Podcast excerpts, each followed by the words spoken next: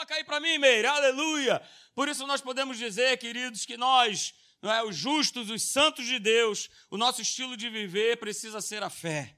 É, para que a fé de Deus, né, ela invada os nossos corações, ela esteja em nós e a gente viva pela fé, né, e não pelos sentimentos e não né, pelas coisas que acontecem. E a gente já viu, queridos, esse viver pela fé, o ser justo em Cristo Jesus, tem a ver com Ele, com Cristo Jesus.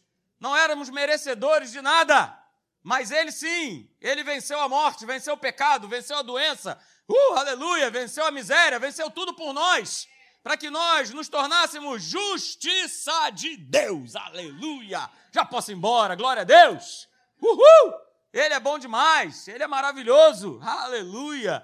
E aí nós temos visto, queridos, que esse é o assunto de nós estarmos ministrando, né? O viver pela fé. Né? A palavra de Deus, ela tem essa frase aí, ela aparece em quatro oportunidades. Você sabe disso. Quem está fazendo a escola Atos aí? Pessoal aí da, da Atos aí. Eu já fiz, pastor. Levante sua mão, aleluia. Pois é, nós aprendemos isso nos fundamentos da fé. Não é isso? O justo viverá pela fé. Lá em Abacuque, né? O profeta já manda logo isso aí. Abacuque 2,4. O justo viverá pela fé. E depois aparece em Romanos, depois aparece em Gálatas. É, e aparece também, olha aí, Hebreus. O escritor aos Hebreus, ele também dá essa declaração maravilhosa. Olha aí, o meu justo viverá o quê? Pela, pela fé, aleluia. Mas ele continua dizendo, é, essa é a forma de viver. Não existe outra forma de viver que não seja pela fé. Então, se eu retroceder, né, se eu voltar, cara, eu não me agradarei dele. Né? Inclusive, eu estava vendo com a, com a minha esposa até hoje pela manhã, na verdade eu tinha visto ontem, e meu coração, olha, querido, se entristeceu muito.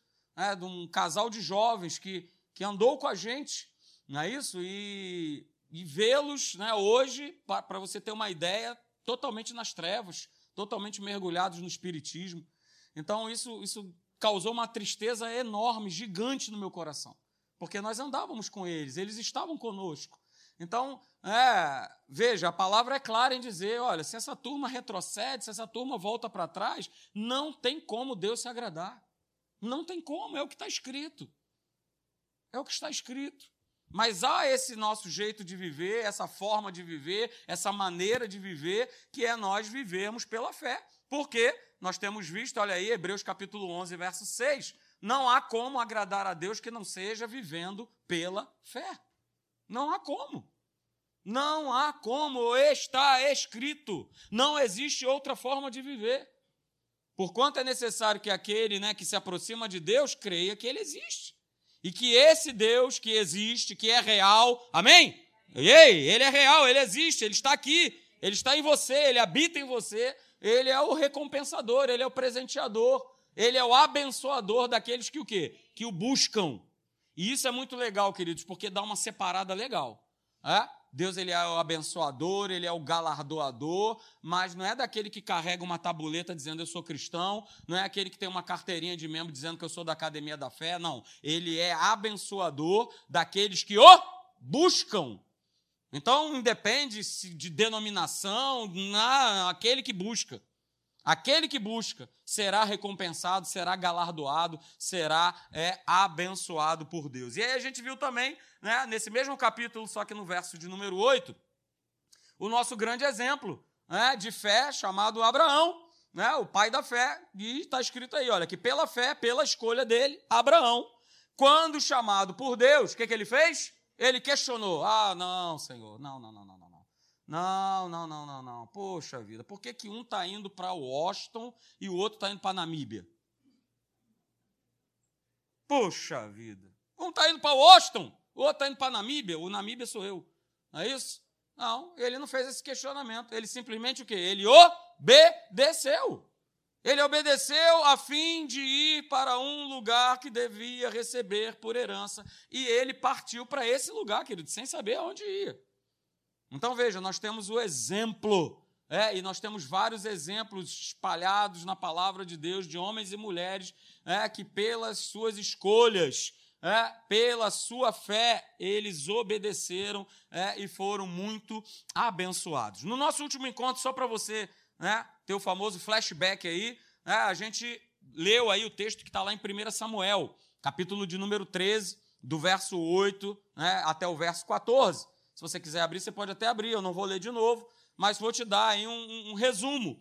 Né? Esse texto aí ele mostra é, a precipitação, ele mostra a imaturidade de Saul em não esperar a resposta que viria é, é, por intermédio do profeta Samuel.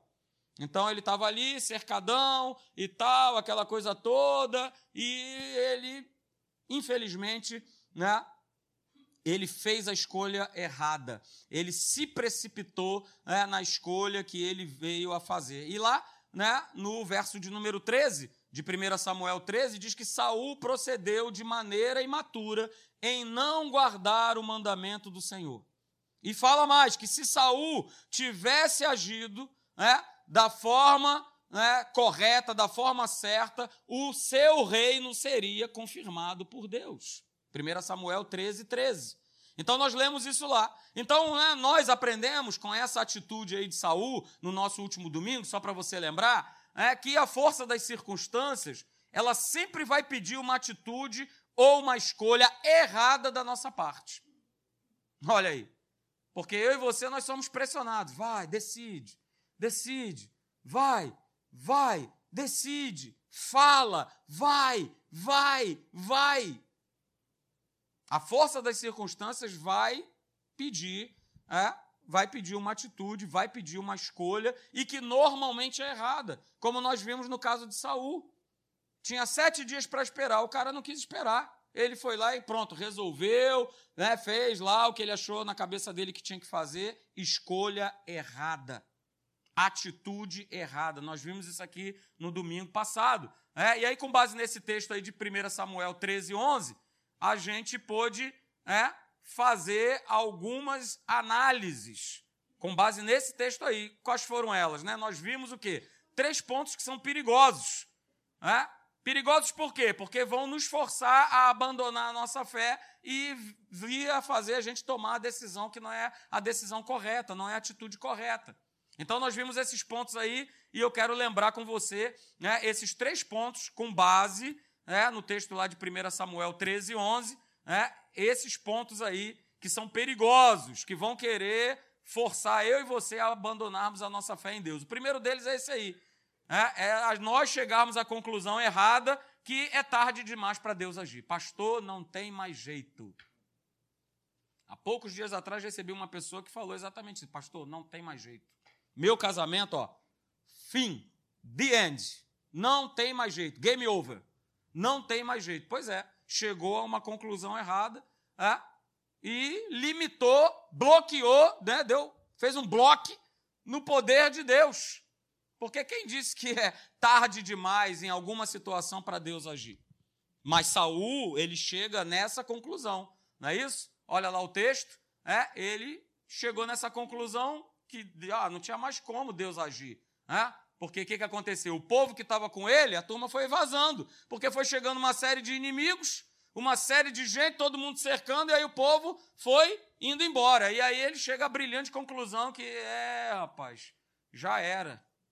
Deus não tem mais como agir. Aí o que, que ele decidiu? Olha só, agora eu vou agir. Olha só. E quantas vezes nós não fazemos isso? Porque a gente está achando que está demorado demais. Ah, pastor, está demorado demais. Olha, eu não estou vendo é, eu, eu não estou vendo o meu marido, não estou vendo a minha esposa, sabe? Nada acontece. Então eu já bati esse martelão de que não tem como, fim de papo, não tem mais relacionamento, não tem mais como caminhar, não tem mais como andar. A, a, a decisão mais certa, a atitude correta é separar. Entendeu? E qual é o problema? Todo mundo se separa, até o pastor está separando, o pastor está com duas mulheres, três mulheres, terceiro casamento, quinto casamento, então, vamos embora, vamos nessa. Então, isso são tudo conclusões humanas, cara. E que eu vou botando isso para dentro do meu coração, baseado naquilo que eu estou vendo, é, e vou chegando a essa conclusão errada que é não tem mais jeito, né? não tem mais como. Meu filho, minha filha, isso aí, pastor, já era. Né? Caso perdido. São aquelas declarações do inferno dizendo: é, pastor, o senhor sabe, né? Pau que nasce torto, é isso lá no mundo. Não é isso? Lá no mundo. No mundo, pau vai nascer torto, né? a turma diz que não tem mais jeito, que não vai se endireitar e blá, blá, blá. Cara, mas com Deus não tem isso, não. O Deus que eu creio que você crê, cara, ele é o Deus do milagre. Ele é o Deus de transformar, de botar o cara ali, ó, direitinho. E talvez você tenha exemplos disso na tua casa. Talvez você tenha exemplo disso de alguém que é amigo, amiga sua, que fala: rapaz, olha, pastor, você tinha que conhecer fulano de tal antes de ser transformado por Deus. Eu conheço gente assim. E quem disse que não é tarde, é tarde demais para Deus agir? Quem disse que é tarde demais de Deus agir num diagnóstico que você talvez tenha recebido, você viu e falou: ih, rapaz, a coisa tá feia, já era, não tem mais jeito. Quem disse isso? Fala para mim, é você que está chegando a essa conclusão? Porque no texto que nós vimos, a gente vê Saul chegando nessa conclusão. Ih, ó, a turma já foi embora, estou sozinho aqui, então é melhor né, sacrificar, melhor dar o meu jeito aqui. Cara, sai dessa, beleza? E aí nós vimos, queridos, que tudo isso aí vai nos levar né, ao segundo ponto. O segundo ponto é esse aí. Eu acho que é tarde demais para Deus agir. Não é isso? E aí eu vou perdendo a certeza a respeito do caráter de Deus e do empenho de Deus com a sua palavra. Ah, será? Será que é isso mesmo? Será, será que Deus vai fazer? E tal. Ah, porque afinal de contas, né, foi a conclusão que o nosso nobre Saul chegou. Olha lá. Ah, Samuel, você não veio no dia que a gente combinou. Ah, Deus, você não chegou no dia que, que você combinou. Então, eu sei lá, né? Esse negócio aí de de que Deus faz, ele age. Não, acho que não é bem assim, né? Porque, afinal de contas, estava tudo ali combinado, tudo certinho, tudo direitinho, né? E essa foi a conclusão, mais uma vez, pé, que Saul, erradamente, ele teve, porque é, ele concluiu, ah, uma vez que Samuel ele não veio, tal, aquela coisa toda, então, que certeza que eu tenho? Que certeza que eu tenho nessa jornada? Que certeza que eu tenho nessa, nessa caminhada? Então, nós falamos aqui domingo passado, olha só, cuidado, Tome cuidado, é, para que as dúvidas não sejam maiores que a tua confiança em Deus. Nós precisamos ter esse cuidado, porque o inferno, as circunstâncias, as pessoas usadas pelo demo, toda essa galera aí perturba o meu ouvido, a minha vida para dizer, cara, será que é isso mesmo? Será que vale a pena? Será, será, será e será e será. Sim, aí que vocês cantaram aí. Né? Né? Fica nesse coisa aí do será que será, e aí, olha aí. Então tome cuidado, nós falamos sobre isso, né, para que as dúvidas, os questionamentos, as murmurações, elas não sejam maiores do que a nossa confiança em Deus. E o último ponto que nós vimos domingo passado não é isso? E o que acontece muitas vezes é a questão de eu estar focando e prestando atenção no inimigo. Ou seja, estou colocando o meu foco, estou prestando a minha atenção, estou cele... adorando o problema. Que foi exatamente o que o nosso nobre Saul fez, olha aí. É? Ele prestou atenção no movimento que os filisteus eles estavam, né, eles estavam se movimentando. Então ele já, opa, os filisteus Vamos lá, ó, sabe por que eu fiz isso? Porque eu vi que o povo foi se espalhando, porque você não chegou no dia que a gente combinou, e ó, os filisteus, né, a turma, a galera se juntou para me pegar. Então ele tirou totalmente o foco em Deus. A promessa que ele havia recebido, e foi para o espaço. Mas ele focou completamente na situação e no problema.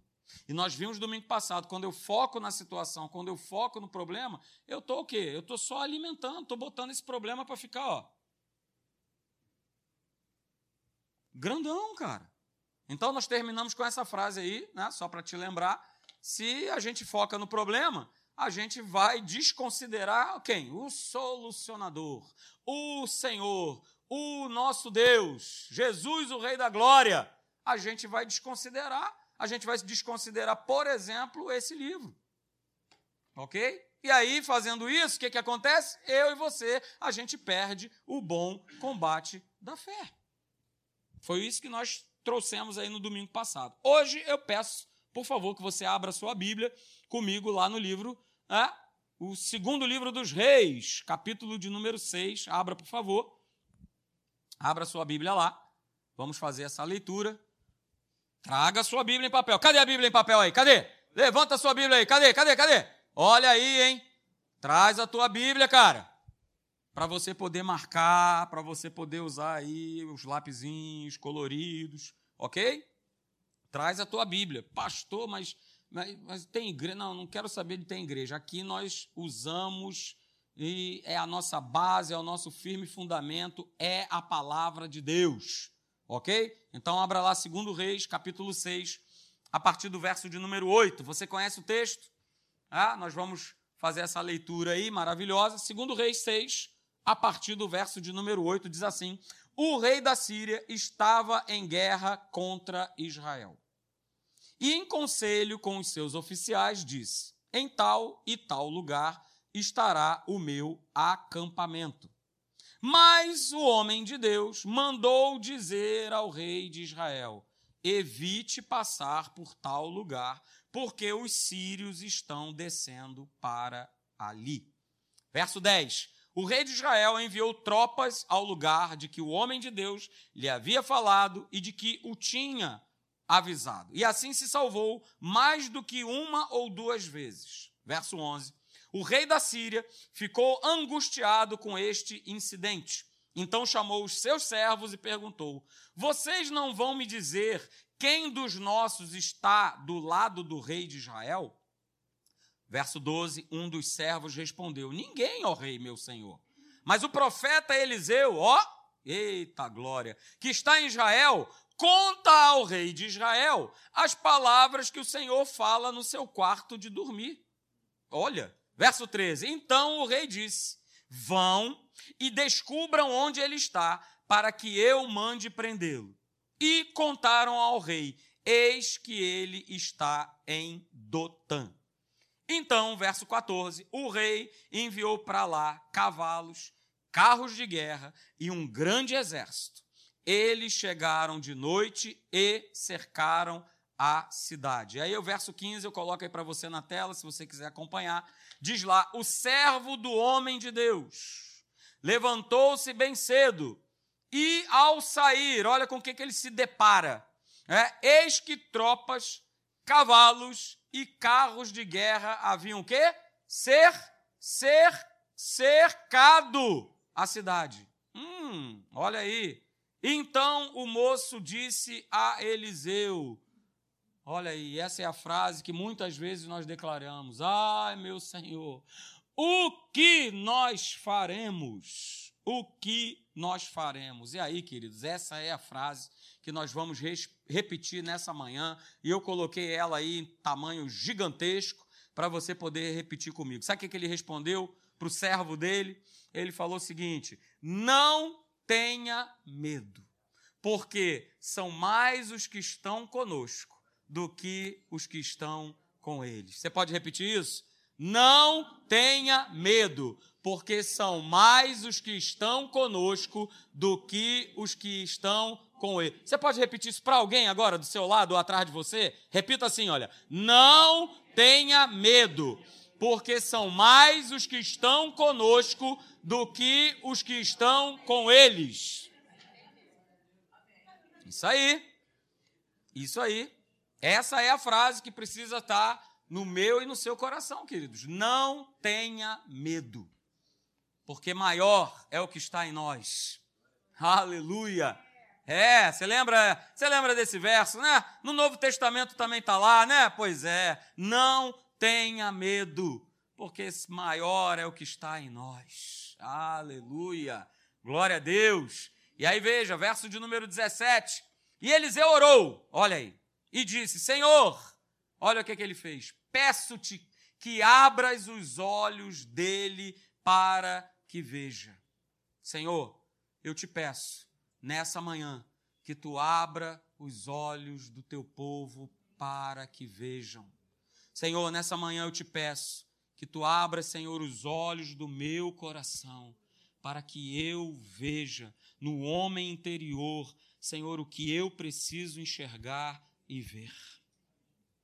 Que essa seja a nossa oração.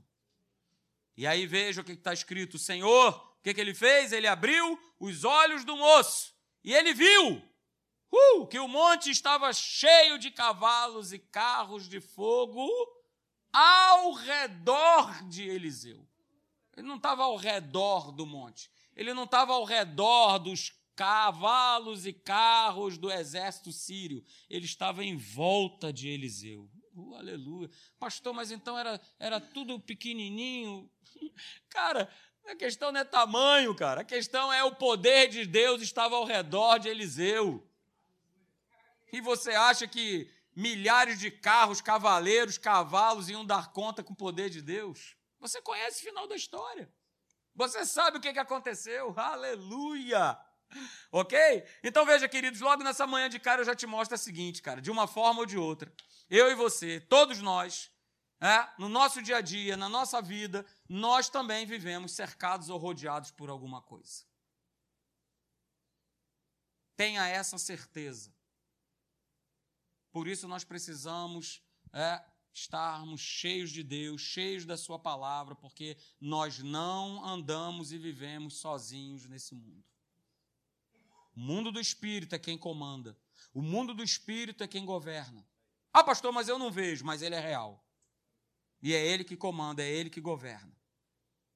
Então veja, queridos, uma definição aí sobre essa questão de estar cercado.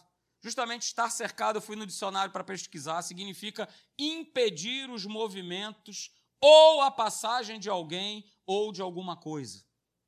Significa também perseguir com insistência, assediar, constranger. Não é o que o inimigo das nossas almas ele faz constantemente? Ele quer impedir eu e você de avançarmos. OK? Ele quer, né, com insistência nos constranger, nos assediar. Então essa estratégia, né, de cercar, de rodear, ok? Vai ter como propósito principal, eu falo para você nessa manhã, trabalhar é, em que parte da nossa vida? Com a nossa mentalidade. As lutas que nós enfrentamos, as situações que estão ao nosso redor, elas trabalham na nossa mentalidade. E muitas vezes, quando nós estamos rodeados, quando nós estamos cercados, quando nós não, não conseguimos avançar, veja, né? na maioria das vezes, esse, esse cerco, né, estar rodeado, né, vai provocar, muitas vezes, uma aceitação mental da intimidação é, de que não tem mais jeito, de que o inimigo ele já nos destruiu, que não tem como avançar, não tem como crescer, não tem como progredir, não tem como prosperar. E a gente vai colocando isso para dentro da nossa mente, dentro da nossa vida, porque eu estou vendo que eu não tenho saída, então já era, já fui destruído. E isso acontece, ok? Não há nenhum tipo de recriminação porque isso vem acontecer, porque veja, o próprio rei Davi, aleluia. Olha aí o que está em 1 Samuel, capítulo 27, verso 1. O próprio rei Davi né, ele pensou a respeito de uma situação que estava acontecendo. Olha aí, Davi continuou a pensar o quê? Consigo mesmo que um dia desse o tal do Saul vai me pegar. Porque era o que estava acontecendo. Saul estava o quê? Perseguindo Davi para o matar. E ele chega a essa brilhante conclusão que a maioria de nós, se não todos nós chegaríamos, cara, um dia, um dia vai vai dar ruim. Um dia Saul vai conseguir é, me apanhar. Mas eu quero que vocês vejam uma coisa, queridos, é, que quando nós estamos cercados pelas dificuldades, pelos problemas, pelas lutas do nosso dia a dia, a gente muitas vezes acaba justamente aceitando né, essa, essa projeção da nossa mente de que né, eu perdi, eu fui derrotado, não, não tem como. E esse é o grande cuidado que nós precisamos ter. De nós não aceitarmos essa imposição das trevas, dizendo que não tem mais jeito, que eu já perdi, que não tem saída, que não tem mais solução. Nós acabamos de ver, queridos. Não chegue à conclusão de que é tarde demais para Deus agir na sua vida. Não chegue nessa conclusão, por favor. Estamos falando sobre nós vivermos pela fé. Se eu colocar essa conclusão e passar a viver por ela, de que não tem mais jeito, não tem mais saída, é dessa forma que eu vou viver. Veja, eu coloquei aí, ó. Se o diabo fizer nós engolirmos que nós já estamos derrotados antes do combate da fé, ele sabe que eu entreguei a vitória de bandeja na mão dele. E quantos cristãos têm né, saído fora de não, eu não quero esse embate. Eu não quero esse combate. Cara, é o bom combate da fé. Que eu e você vamos ter que combater diariamente. Em cada área da nossa vida. Porque há um combate da fé no teu trabalho. Há um combate da fé, muitas vezes, dentro da tua casa. Há um combate da fé dentro da tua escola, dentro da tua faculdade. Há um combate da fé na tua mente. Há um combate da fé na igreja. Muitos talvez aqui tiveram que fazer um bom combate da fé para estar aqui nessa manhã. Mas se o diabo né, mandar essa aí você engolir de que não tem mais jeito, que eu sou derrotado, que eu sou miserável e que não tem mais saída, que não tem mais solução. E quantas vezes a gente já fez isso? A gente abandonou o combate porque a gente achou que o problema, que a situação que a gente está enfrentando é grande demais para nós vencermos. Quantas vezes? Quantas vezes a gente já deixou esse combate de lado? É? Porque uma situação, um problema, foi o caso do moço de Eliseu. Viu ali, diante dele, aquela situação toda e chegou à conclusão: não tem o quê? Não tem saída, não tem mais jeito. Estamos cercados. É inimigo para tudo que é lado, ó. Uh, 180 graus e para onde eu olho tem inimigos. Eu não sei se é o seu caso, talvez você esteja vivendo isso na tua vida. Talvez você olhe né, e você só veja inimigos, você só veja é, adversidade, situações, problemas, mas Eliseu mandou uma palavra para o seu moço e essa palavra ela continua valendo nos dias de hoje. Não temas, maior é o que está conosco do que os que estão com eles. Não temas. Vamos ver mais um exemplo? Vamos ler mais um texto? Falando justamente a respeito disso, de um problema. Ih, problemão! Cara, mas Deus já tinha dado a vitória, Deus já tinha empenhado uma promessa, Deus já tinha empenhado uma palavra. E Deus ele faz isso conosco todos os dias, todos os dias ele empenha, Mariette, uma palavra contigo, ele empenha, Leandro, uma palavra contigo, né, de bênção, de certeza, de que você vai conseguir, de que você vai conquistar, de que você vai crescer, que você vai superar todo dia, mas eu preciso acreditar nessa palavra empenhada, porque vão se levantar problemas para me convencer e te convencer que não, não é dessa forma. E infelizmente, até pelo próprio exemplo aí de Números capítulo 13, a gente vê que a maioria recebe esse convencimento do inferno e abraça. Eram 12 espias, 10 abraçaram de que não era possível de que não era possível entrar na terra, que não era possível, que não era possível, que não era possível. E normalmente, quando a gente chega a essa declaração e a gente passa a viver essa condição, a gente contagia, a gente contamina as pessoas que estão ao nosso redor. E quantas pessoas talvez seja da sua convivência que você nem aguenta mais estar mais perto? Porque quando chega, é só para falar problema, é só para dizer problema. Ela é a mais infeliz das criaturas. Ah, você não sabe do problema que eu estou passando. Ah, você não sabe do que eu estou vivendo. Ó, oh, e ainda assim, tem esse problemão aqui, eu ainda tenho que dar conta disso e fazer aquilo e fazer aquilo outro e tal. Me diz aí, o que que reclamar vai mudar nessa condição? Nada. Então eu preciso viver pela fé eu preciso mudar o meu discurso, eu preciso entrar nesse exercício da fé para declarar que o meu Deus é maior, para declarar a palavra de Deus e não para ficar declarando o que eu já sei, eu já estou vivendo. Não vai mudar nada. Veja, Números capítulo 13, a partir do verso, de, de verso 27. Abra, por favor, a sua Bíblia. Números capítulo 13, a partir do verso 27 havia sido dada uma ordem, escolhido, cara, 12 pessoas. E não eram pessoas comuns, não eram pessoas quaisquer. Eram 12 príncipes, um príncipe de cada tribo de Israel. Não foi escolhido qualquer Zé Mané. É, ah, vai lá, ah, tá de bobeira aí e tal, ah, tá varrendo o chão, e ah, vamos, ah, tá, tá, ah, vamos dar uma olhada. Não, eram príncipes das tribos. Doze príncipes das tribos. E eles foram escolhidos por Moisés para realizarem uma missão. Qual era a missão? Espiar a terra que já havia sido dada por Deus. A terra já havia sido dada. Já havia sido falada, cara, olha só, entra lá e toma posse. E às vezes, muitas vezes, esse é o nosso problema: entrar e tomar posse. A gente fica na beirada, olhando, e não dá, e não tem como, e não tem jeito, e, e, e, e, e, e eu não entro, eu não tomo posse de algo que já me foi dado. É como eu, eu falo, né? Eu já falei até isso na Atos. Né? Naturalmente falando, se você sabe hoje né, que a tia Cotinha faleceu e deixou para você sei lá quanto de grana, eu garanto que amanhã você está na porta do banco seis horas da manhã. Eu duvido que não.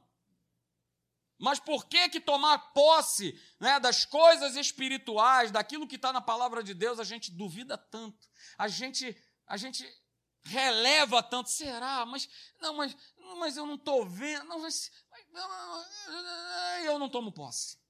E foi exatamente o que eles fizeram. Êxodo 13, 27 diz: Relataram a Moisés e disseram: Olha o que a turma disse. Fomos à terra a qual você nos enviou. De fato, olha, é uma terra onde mana leite e mel, e estes são os frutos dela, porque eles levaram para Moisés ver o fruto. O cacho de uvas, por exemplo, tinha que ter dois cabras lá para carregar o cacho. Você já imaginou o tamanho desse cacho de uva? Para ter que ter um homem na frente e outro atrás levando o cacho da uva? Eles foram lá apresentar os frutos da terra para Moisés. Mas aí começa a choradeira e o mimimi. Verso 28, olha aí. Mas o povo. Pronto, tem sempre o mais. Tira esse mais da tua vida, cara. No nome de Jesus. Mas o povo que habita nessa terra é poderoso. E as cidades são muito grandes e fortificadas. Também vimos ali os filhos de Anak. Os amalequitas habitam na terra do Negueb. Os heteus, os jebu, todos esses zeus aí habitam nas montanhas.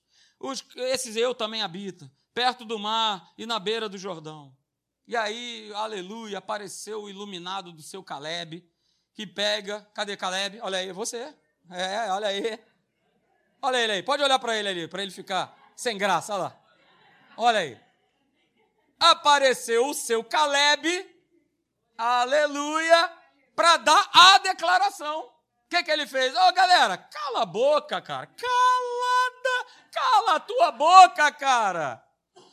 Cala a boca.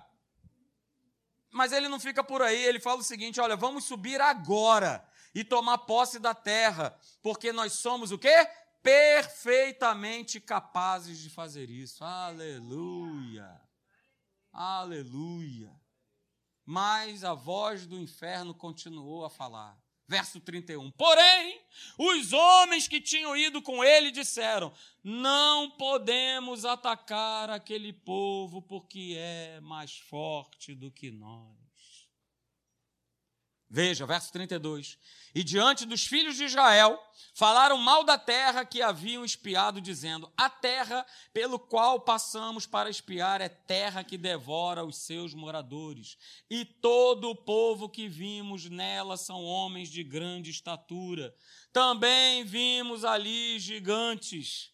E aí eles, eles chegaram à conclusão. Eles próprios chegaram à conclusão. E nós éramos aos nossos próprios olhos. Não foi ninguém que falou isso para eles, não, gente. Eles chegaram a essa conclusão.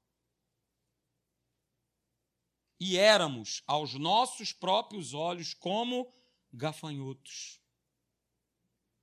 E aí, eles ainda foram além, porque essa declaração aqui, sinceramente, eu não sei nem se é verdadeira. E assim também éramos aos olhos deles.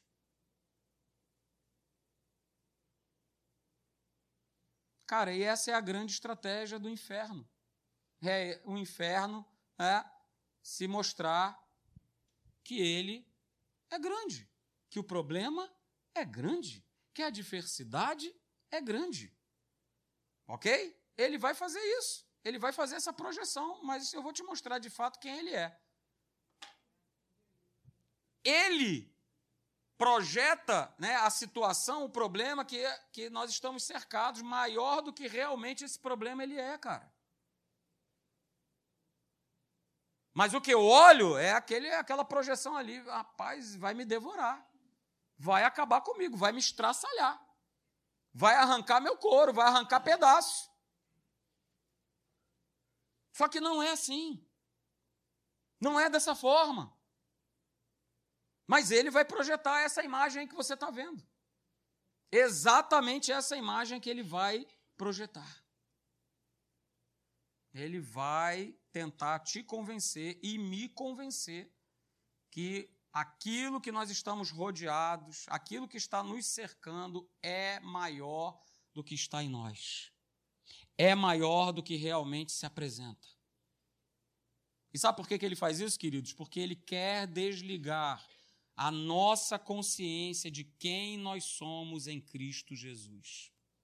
Eu vou repetir. Ele faz isso. Ele se mostra mais do que ele é, porque ele quer desligar a nossa consciência em Cristo Jesus.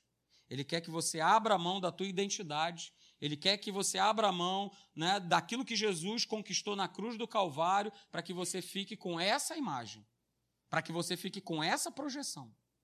É essa projeção que ele quer que você o tempo todo esteja se lembrando, esteja pensando, esteja declarando. E aí você se contamina e contamina todo mundo que está ao teu redor. Que eu não posso, que não tem jeito, que já era, meu casamento já era, minha família já foi, já foi, já foi, meu trabalho, isso, isso, isso, isso. Mas veja, queridos, uh, aleluia. Tira foto, anota. Pastor, está na Bíblia? Tá, tá aí, ó, Jeremias capítulo 20, verso 11. Uh, aleluia. Sai daqui declarando isso nessa manhã. Sai daqui dizendo isso nessa manhã. Tira a foto. Imprime, bota na, bota no teu espelho lá da, do banheiro.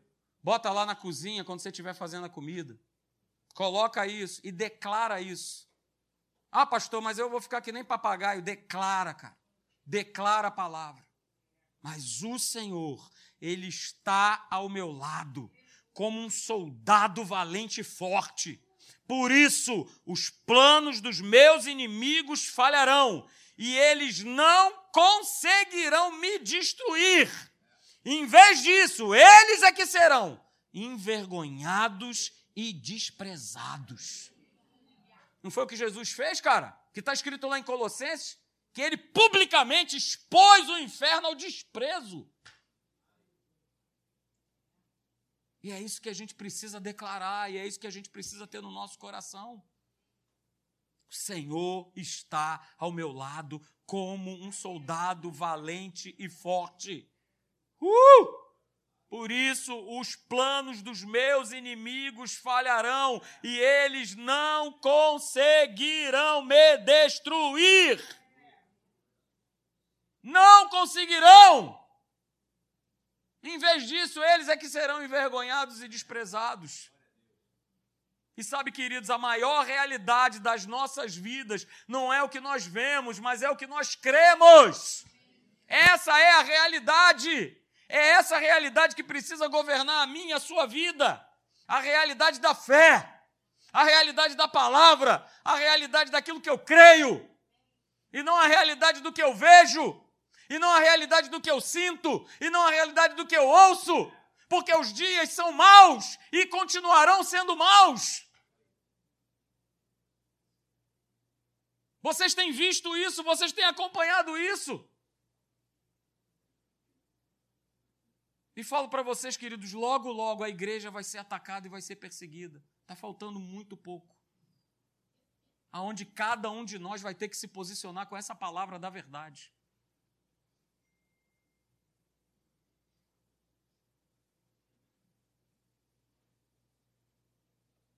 Então, queridos, guarda isso nessa manhã no teu coração.